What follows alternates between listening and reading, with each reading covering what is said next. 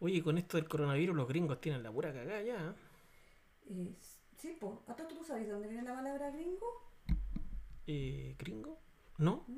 Cuenta la leyenda que cuando hubo una, una guerra entre los estadounidenses y los mexicanos, cuando los estadounidenses traspasaban las fronteras, ¿Ya? eh, su uniforme era verde, entonces lo- los mexicanos veían el uniforme y como no sabían mucho inglés le decían eh, green go home, o sea, verdes vayan a Ah, su casa, los entonces verdes. quedaron como green go, ¿cachai? Quedaron como gringo. Ay, quedaron como gringos, todos le decimos gringo ahora. Sí.